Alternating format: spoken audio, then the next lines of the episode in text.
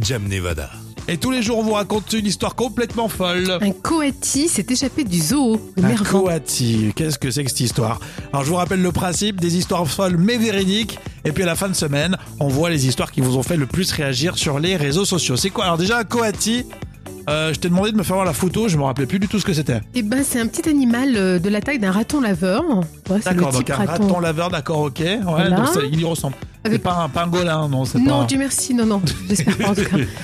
Donc euh, d'accord, donc il y a un coati qui s'est échappé, c'était où ça Oui, c'était donc en Vendée, dans le zoo de Mervan. Alors, c'est un- la taille d'un raton la- laveur qui peut peser jusqu'à 8 kilos.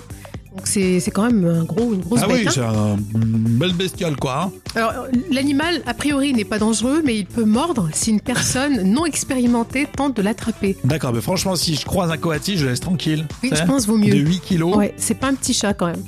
Donc il faut pas, la- faut pas essayer de l'attraper quoi. Non, alors effectivement, donc il y a hum, le responsable du le directeur du zoo qui a dit surtout il faut pas le perdre de vue car il faut être équipé d'une épuisette et de gants de contention pour le capturer. D'accord, donc il faut être équipé d'une belle épuisette là pour, euh, pour pouvoir l'attraper, mais euh, ça, doit aller, ça doit aller vite, ça doit courir avec ses petites pattes. Bah, c'est pour ça Le en fait, coati. c'est très technique. Donc du coup, il attaque sinon euh, quand il Ah, sent vraiment euh, en d'accord. danger.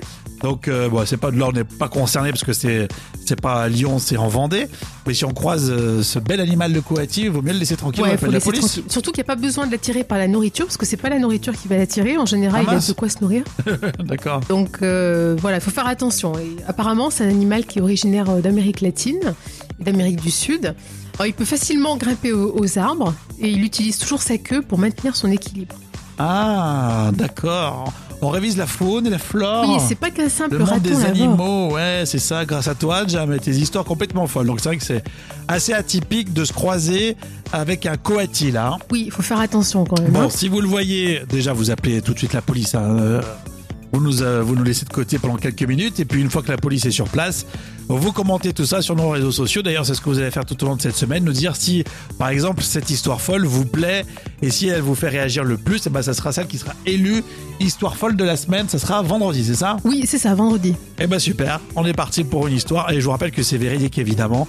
Donc on se retrouve tous les jours à la même heure et c'est nouveau, on est aussi en podcast, euh, vous pouvez euh, trouver tout ça en podcast évidemment et sur euh, les réseaux sociaux